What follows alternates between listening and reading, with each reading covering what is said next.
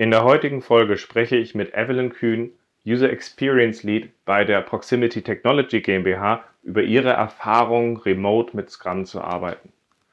Ihre Erfahrung reicht weit zurück vor der Corona-Krise und ich hoffe, wir können einige ergänzende Perspektiven und Einsichten aus diesem Gespräch ziehen.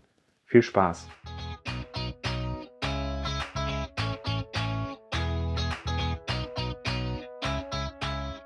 Scrum ist einfach zu verstehen. Die Krux liegt in der Anwendung für deine Zwecke in deinem Kontext. Der Podcast Scrum Meistern gibt dir dazu Tipps und Anregungen. Moin, moin, herzlich willkommen zu einer weiteren Folge meinem Podcast Scrum Meistern. Ähm, in Zeiten von Corona versuche ich ja mit einigen Folgen mit Leuten zu sprechen, die Remote-Erfahrung haben und bin sehr froh, dass ich die Evelyn Kühn für ein Interview gewinnen konnte. Evelyn arbeitet für die Firma ähm, Proximity Technology GmbH und ich bin halt einfach gespannt, was wir von, von deiner Erfahrung lernen können. So gesehen, schön, dass du dabei bist. Danke. Ich freue mich auch, bin auch gespannt, Ralf, was wir gleich alles bequatschen. es ist unglaublich viel Lernen momentan. Kannst du einmal ganz kurz zwei Sätze sagen äh, zu dem Umfeld, in dem du gerade arbeitest? Ja, gerne. Also wir, ähm, genau, also wir sind ähm, letztendlich ein Softwareentwicklerdienstleister, arbeiten eben schon seit Jahren in agilen Teams haben da eben viele Herausforderungen ne, auch ähm, immer gemacht und arbeiten also ich äh, momentan arbeite auch in einem agilen Team und bin nicht die ganze Zeit mit dem Team vor Ort, also auch vorher jetzt vor Corona-Krise schon nicht gewesen, also da schon remote unterwegs. Und natürlich aber innerhalb der Firma sind wir jetzt auch komplett auf remote geswitcht, sind aber tatsächlich von unserer Idee her nach wie vor finden wir es geil, einfach zusammen auf einer Fläche zu arbeiten. Ne? Also wir waren noch nie, dass wir gesagt haben, remote für agile Teams, that's it. Also da kommen wir auch nicht von ab. Also das heißt, du hast gewisse Erfahrungen, die ihr vorher schon mit Remote gesammelt habt, auch weil ihr sie sammeln müsstet, aber tief im Innern sagst du, es wäre auch wieder schön, wenn wir das andere wieder haben. Genau, genau. Auf jeden Fall. Also da bin ich auch nach wie vor der Meinung, dass einfach in der Kommunikation ähm, vieles verloren geht, wenn man nicht in einem Raum sitzt, wenn man nicht remote arbeitet. Wir versuchen mhm. das auch durch bestimmte Hacks so ein bisschen äh, aufrechtzuerhalten.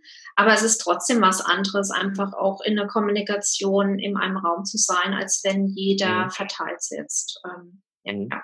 Was war so das umfassende, äh, umfassendste Remote-Erlebnis, was du vor dieser Corona-Zeit gehabt hattest, bevor wir alle plötzlich Homeoffice machen? Du meinst von der, von der mhm. Zeiten her. Also in meinem agilen Team bin ich tatsächlich nur ein bis zwei Tage maximal mit dem Team vor Ort gewesen, also alle mhm. in einem Raum auf einer Fläche und den Rest halt der Zeit äh, remote unterwegs. Mhm. Also das heißt, das war so der Punkt dabei, man hat schon in einer gewissen Grad schon vorher remote gearbeitet, äh, ein, ein paar Tage im Büro, aber es war schon sehr viel remote da. Genau, ich habe vorher schon mehr remote aktuell auf dem Projekt gearbeitet als ähm, mhm. nicht remote, genau. Wenn du jetzt drauf guckst, auf deine, deine Erfahrung verteilt zu arbeiten, was sind so die, größten Herausforderungen, die du momentan siehst, wenn du so auf das Remote-Arbeiten drauf guckst? Weil da können wir einmal kurz die so ein bisschen aufschlüsseln und können danach nochmal so ein bisschen einsteigen, zu sagen, wie du es hast gesagt, so kleine, kleine Hacks und Sachen, die dabei helfen, weil ich glaube, das interessiert viele. Ja. Also welche Herausforderungen siehst du besonders? Also die Herausforderung vor allem ja gut in der Kommunikation zu bleiben auch und ähm, ja so ein bisschen das, was wovon auch unser Team immer lebt, sehr schnell Absprachen zu machen. Also ich bin auch in der, um das nochmal zu erklären, in der Rolle im agilen Team bin ich als UX-Designerin unterwegs. Das heißt, ich arbeite halt sehr eng mit Anforderungsmanagern und auch Managerinnen und auch Entwickler und Entwicklerinnen zusammen. Und ich arbeite nicht alleine. Äh, und du hast ja. ja mhm. ständig einen Austausch, eine Absprache innerhalb der Sprints und da einfach auch eine gute Kommunikation zu behalten, dass eben auch ja Dinge, die ich sag mal im Office sehr schnell äh, zwischen Tür und Angel auch besprochen werden, sehr sehr mhm. ad hoc äh, entstehen, dass die auch hier nicht verloren gehen. Das ist so die Hauptver finde ich Herausforderung. Und die andere, die ich sehe, ähm, da bin ich jetzt aber nicht in der Rolle als äh, Teammitglied, sondern auch so ein bisschen in der Rolle als Führungskraft oder dann auch, nennen wir es agiler Coach, einfach auch, dass den Leuten gut geht und dass jetzt endlich manche natürlich auch so einen anderen Fokus haben an der Herausforderung äh, in ihrer täglichen Arbeit, Kinderbetreuung, da hatten wir auch gerade Vorfeld schon ein bisschen drüber gequatscht. Und da einfach auch einen Weg zu finden, die, die Leute nochmal abzuholen. Ich habe das auch letzte Woche mitbekommen, da hatte ich mit meinem Fachteam sozusagen. Wir haben ein ähm, Weekly auch. Da waren auf einmal auch andere Themen präsent als jetzt, ich sag mal, wie läuft es gerade in den Projekten, sondern auch sehr, mhm. sehr persönliche Themen, was ich auch schön finde, ähm, die jetzt auch, glaube ich, sehr wichtig sind, ähm, auch ja. ja, den Raum zu geben, ja. Ich glaube, man muss einerseits die kanalisieren und ich glaube, man muss gucken, dass wir nicht jedes Meeting so machen wie vorher. Also dieses, dass man eine Webkamera anmacht und dann sagt, okay, jetzt sind wir fokussiert dabei und plötzlich machen wir acht Stunden nur noch fokussiert arbeiten, genau. ist, glaube ich, es gibt diesen Unterschied zwischen effizient und effektiv. Ich kriege sie immer nicht auseinander, aber das ja, ja, dass ja. wir das eine machen und das andere vergessen. Nee, das stimmt.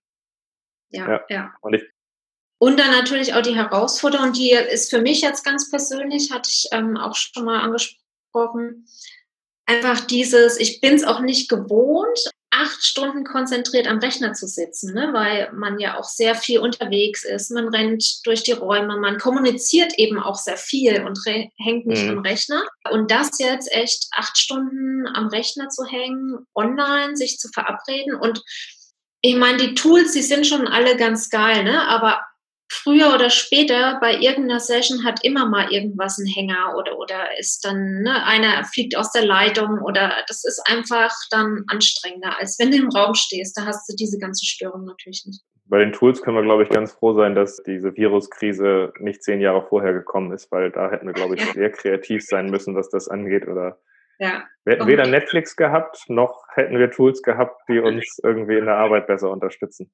Ja, das stimmt. Und was sind jetzt so, was sind jetzt so die Sachen, wo, wo du momentan so drauf guckst, so habt ihr mit diesen Herausforderungen umgegangen? Hast du da irgendwie so Sachen zu teilen, wo du sagst, das, das und das versuchen wir dabei, um das zu kompensieren, damit umzugehen?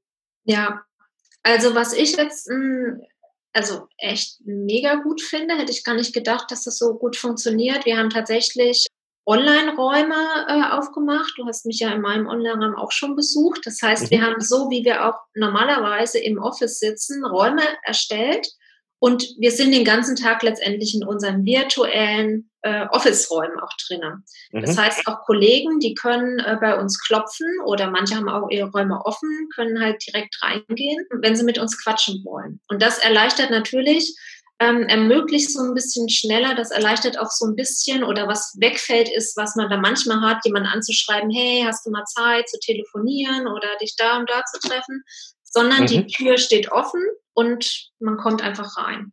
Und man kann Welches eben Tool auch, bitte? Welches Tool benutzt ihr da? Dieses whereby.com. Mhm. Genau. Das haben wir vorher schon genutzt. Ich finde, das ist ganz stabil. Äh, es ist halt ohne irgendeine App. Ne? Ist halt komplett browserbasiert, ist auch von der Sicherheit recht hoch, weil ähm, das eine gute ähm, End-to-End-Verschlüsselung hat. Mhm. Genau. Und das ist ganz cool. Und tatsächlich, ich bin auch im Office in einem sehr kleinen Raum, aber ähm, unser größter Raum, der hat, ich glaube, sieben Leute. Und die sind halt auch mhm. den ganzen Tag online. Ne? Und das führt auch dazu, dass wenn irgendjemand miteinander redet, können alle auch wie im Office mithören. Und, und wenn dich halt gerade nicht interessiert, dann ähm, schaltest du dich halt auf stumm oder schaltest du halt dein Headset aus. Aber du hast trotzdem dieses Gefühl, im Raum zu sein. Das ist cool. Also tatsächlich habe ich diese Lösung bisher, ich habe ja schon einiges gehört jetzt, wo ich mit Leuten gesprochen habe, aber tatsächlich diese Lösung habe ich noch nicht gehört und bin mal gespannt, welche Leute das aufgreifen werden. Ich finde das eine coole Sache. Ja, und es fühlt sich gut an. Und wie gesagt, mhm. dieses Verbei, du kannst eben deine Tür offen stehen lassen. Da kann jeder, der den mhm. Link hat, die ganze Zeit reinkommen. Oder du machst halt auch die verschlossen. Dann klopft quasi der eine dann, der rein will, virtuell und du lässt ihn einmal rein. Das ist dann auch gut. Kannst nochmal dein Haar richten, bevor du jemanden zulässt. Genau. Den Hintergrund ändern. Ja. Aber dadurch entstehen auch witzige Situationen. Ne? Ähm, der eine Kollege, da war ich, bin ich nicht in den Raum mit denen drinnen, aber der hatte dann wohl auch irgendwann mal abends zum Feierabend geduscht und hatte halt vergessen, äh, sein Mikro auszustellen und Kollegen konnten ihn dann halt beim Duschen zuhören. Also das sind ja irgendwie auch so witzige Sachen, die gerade passieren. Ja, aber dann entsteht das äh, soziale Zwischenleben. Nee, das ist eine coole Sache. Bin mal gespannt. Was macht ihr noch? Was, also Verbei ist jetzt ein Tool, was ihr da benutzt. Ähm, auch, ich glaube, in eurer Art. Welche, welche weiteren Hacks oder Techniken setzt ihr ein, um diese Schwierigkeiten zu kompensieren? Ehrlich gesagt, sonst eigentlich gar nichts Neues. weil wir arbeiten schon immer mit Confluence. Ne? Äh, also mhm. da ist, hast du eh schon ein geschertes Tool und Backlog und Jira oder ähm, ähm, sowieso. Und jetzt auch in meiner äh, Zusammenarbeit haben wir die Tools eh schon gehabt, wo du Sachen sharest, wie InVision ne? mit den Designs. Mhm. Wir machen tatsächlich auch ähm, ich sag mal so User-Flow-Charts oder mit den Anforderungsmanagern zusammen, mhm. haben wir eh schon immer Tor.io genutzt, weil du das als Plugin ganz gut in Confluence rein. Kennst du das? Nee. Ist auch so ein Visualisierungstool, was, äh, wo du UML-Diagramme und alles erstellen kannst. Aber mhm. ich nutze das halt auch, um User-Flows da rein zu tun. Und das läuft eh schon alles immer über Confluence. Ähm, genau. Mhm. Aber das was heißt, im Grunde, jetzt keine neuen Techniken eingeführt und habe dadurch was etabliertes und habe dann halt einfach das Whereby noch genommen, als um das Soziale halt draufzubauen und konnte dann das Etablierte sinnvoll ergänzen. Genau, genau, genau. Was ich jetzt manchmal noch als Neues nehme, ist in, weiß nicht, ob dir das auch so geht, manchmal in Meetings, wenn man was bespricht, dann male ich was an Flipcharts, ne, um was zu visualisieren, um irgendwie auf einen Nenner zu kommen, hilft ja das mache ich, habe ich jetzt schon einmal auch sowas gebraucht und da habe ich von InVision einfach Freehand genutzt. Das ist ja auch wie so ein mhm. Whiteboard, wo du irgendwie freizeichnen mhm. kannst. Sowas. Das hatte ich jetzt irgendwie bei einer Absprache mal gebraucht, um schnell eine Skizze zu machen, um da so ein bisschen was zu visualisieren, was sehr schnell geht. Ja. Aber tatsächlich ist es auch ganz spannend, also im Grunde zu sagen, hey, ihr hattet die Infrastruktur vorher gehabt und die habt ihr halt schon vorher in einem Teil remoten Setup benutzt. Und das, was jetzt, wenn ihr, wenn ihr permanent remote arbeitet, was ihr halt dazu genommen habt, ist halt die, die Räume umzugestalten und die anderen Rituale dann im Grunde genauso beizubehalten, damit möglichst nicht so viel anderes passiert und das eine dann sinnvoll ergänzt. Also klingt für mich halt tatsächlich sinnvoll und hilfreich äh, an der Stelle, anstelle, dass man jetzt, wir gehen jetzt alle auf plötzlich Homeoffice und man schmeißt alles auf links. Ich glaube, dann ist auch gut, dass man jetzt nicht sagt, hey, könnte das oder das Tool noch besser sein, keine Ahnung, aber so hat man wenigstens ein bisschen Ruhe und Fokus. Genau, genau. Und wie gesagt, wenn man jetzt irgendwie feststellt, man braucht noch was, dann kann man das natürlich nutzen ne? Mhm. und auch schnell nutzen. Äh, und man muss auch immer so ein bisschen gucken, natürlich, was im Unternehmen funktioniert. Ich meine, diese virtuellen Post-it-Wände, die sind natürlich auch mega, die nehme ich auch privat oder für andere Initiativen mhm. wie Miro oder die ganzen Sachen. Die sind natürlich DSGVO-geschichtsmäßig nicht so geil ne, für Deutschland. Da muss man auch mal gucken, ob man das im Unternehmen einsetzen kann. Aber die Tools sind natürlich auch cool, ähm, ja, um halt, wenn mhm. man es braucht, so virtuelle Post-it-Wände zu erstellen. Ja, wobei da bin ich halt momentan tatsächlich am gucken, weil ich mich vor den Posts, also ich kann es direkt selber sagen, ich habe mich, eine Sache, die ich früher echt gehasst habe, war, wo Leute gesagt haben, wir haben früher Retrospektiven gemacht und ich finde das so toll, wenn wir die co-located machen mit diesen Post-its und so. Und da haben Leute irgendwie, habe ich immer das Gefühl gehabt, so aus Sentimentalität wollten sie unbedingt immer Post-its online haben. Das fand ich immer sehr, sehr komisch, wenn ich mhm. ehrlich bin, weil ich sagte, Du kannst auch einfach ein Google Docs Dokument haben und sagen, wir machen Brainwriting, jeder schreibt für sich alleine und bei drei posten wir es rein. Dafür brauche ich keine Post-its. Du kannst ja auch, wenn du jetzt ähm, wieder ne, aufbauend auf den Tools, die du schon hast, ich glaube, viele nutzen auch Trello schon privat oder für was auch immer. Selbst ja. das ist ja eine Art Post-it-Wand, die du nutzen kannst, ohne dass du dir jetzt irgendein neues Tool anschaffst. Genau, aber das ist halt so der Punkt dabei, wo ich aber auch der Fan ist halber zu Miro oder Mural, das sind so die, glaube ich, am meisten, meisten genutzten Tools, die da sind. Ja. Die haben sich schon extrem geil weiterentwickelt. Also die haben sich echt cool weiterentwickelt.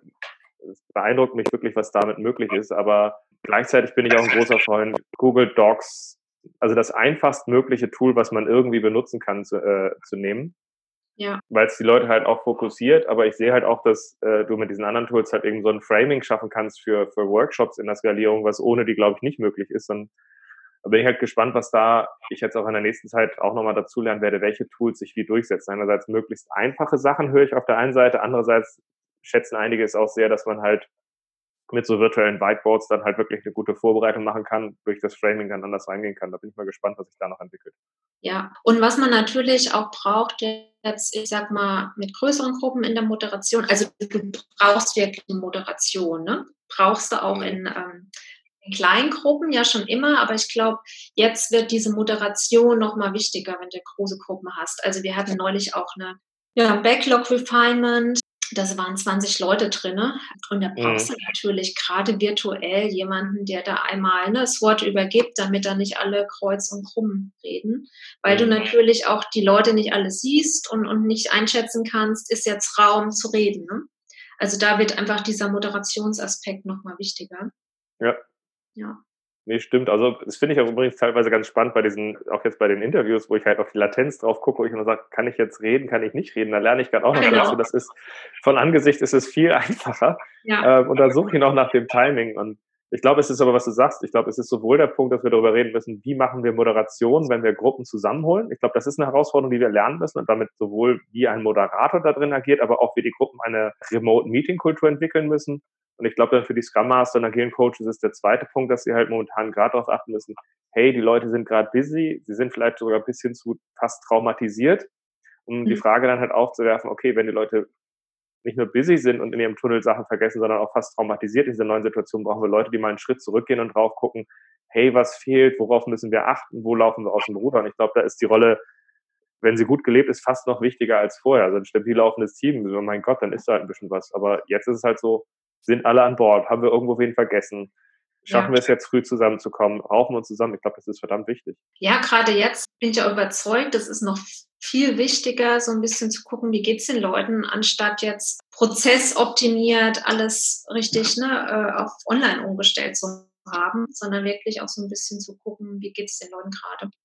Ja, mhm. darum umso wichtiger auch nochmal die Retrospektiven. Und äh, dazu hast du ja morgen oder so, ne? Auch so eine Session nochmal bei über Xing. Das ist auch genau. wichtig.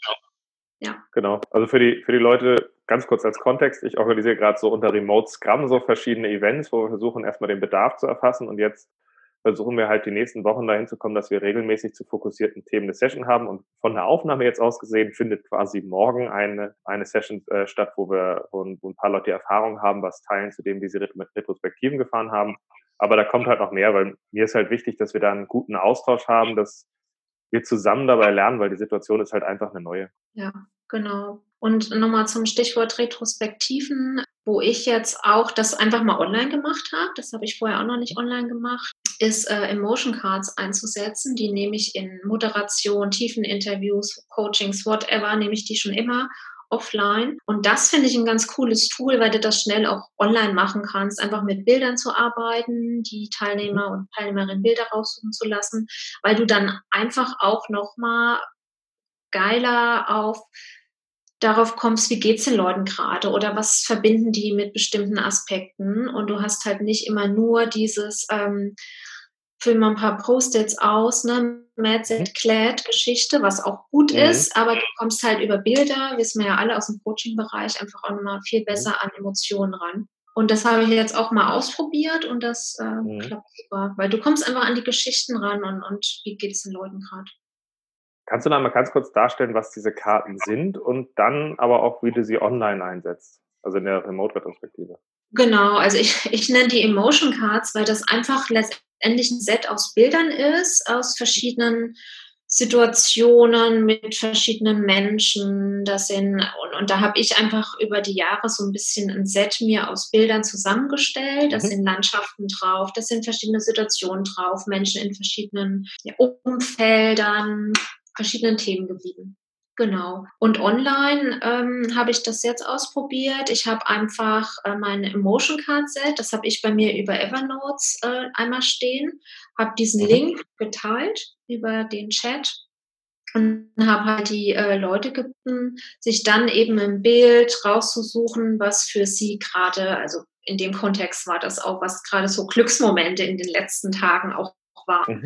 Kann man natürlich alles reingeben und habe dann einfach gebeten, sich, äh, dass die, jeder sich eben sein Bild raussucht und dann wieder in den Chat sozusagen die URL von diesem Bild reingibt. Und dann habe ich eben über mhm. Screensharing mein Bildschirm geteilt und die einzelnen Bilder aufgerufen. Ja, cool.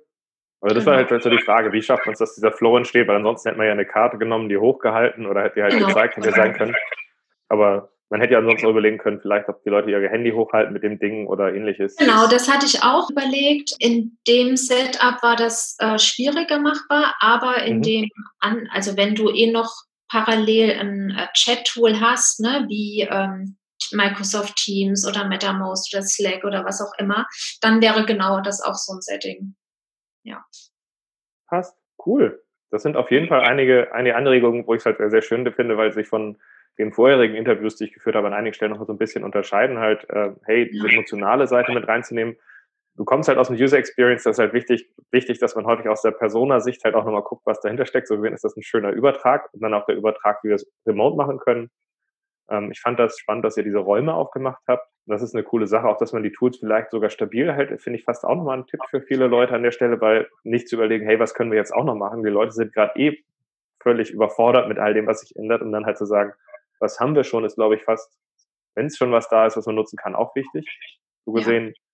würde mich von dir noch interessieren, was ist so ein abschließender Tipp oder was äh, so, eine, äh, so ein abschließendes Schlusswort, was du den Hörern mitgeben möchtest? Hm, ich glaube, abschließend. Was? In diesen verrückten Zeiten. In diesen verrückten Zeiten. Ja, ich glaube, abschließend ist in diesen verrückten Zeiten auch für Agile Coach nochmal wichtig, ja, drauf zu gucken, wie geht's den Leuten, ne? Und, und da eben mhm. auch mehr Raum als sonst für private Themen, für Herausforderungen, für Probleme, für Ängste zu bieten, aber natürlich auch dann zu unterstützen und, und auch wieder lösungsorientiert zu arbeiten. Weil ich glaube, das hilft auch keinem, in unserem Setup jetzt sehr schnell nur auf diesen Ängsten und Jammern und, und, und Bedenken zu bleiben, sondern auch da zu gucken, ne, was können wir auch noch Positives an der Situation rausziehen. Also du meinst quasi diese, äh, diese Perspektive, man könnte sich auch nur in seinem Elend suhlen. Genau, das genau. ist es nicht, aber es gänzlich wegzulassen, nur irgendwie fokussiert äh, Effizienz bis zum geht nicht mehr zu treiben, ist halt auch nicht effektiv. Genau, genau. Hm. Für alle nicht, ne? Und, und ja, genau. Ich glaube, das ist ganz wichtig, auch gerade nochmal dieser menschlichen Seite und den persönlichen Themen auch mehr Raum zu geben, als man das sonst, glaube ich, auch im Business machen würde. Cool, Evelyn. Dann danke für deine Zeit, danke für deine Eindrücke und ich hoffe, wir hören uns bald mal wieder. Ja, danke. Danke dir, Ralf.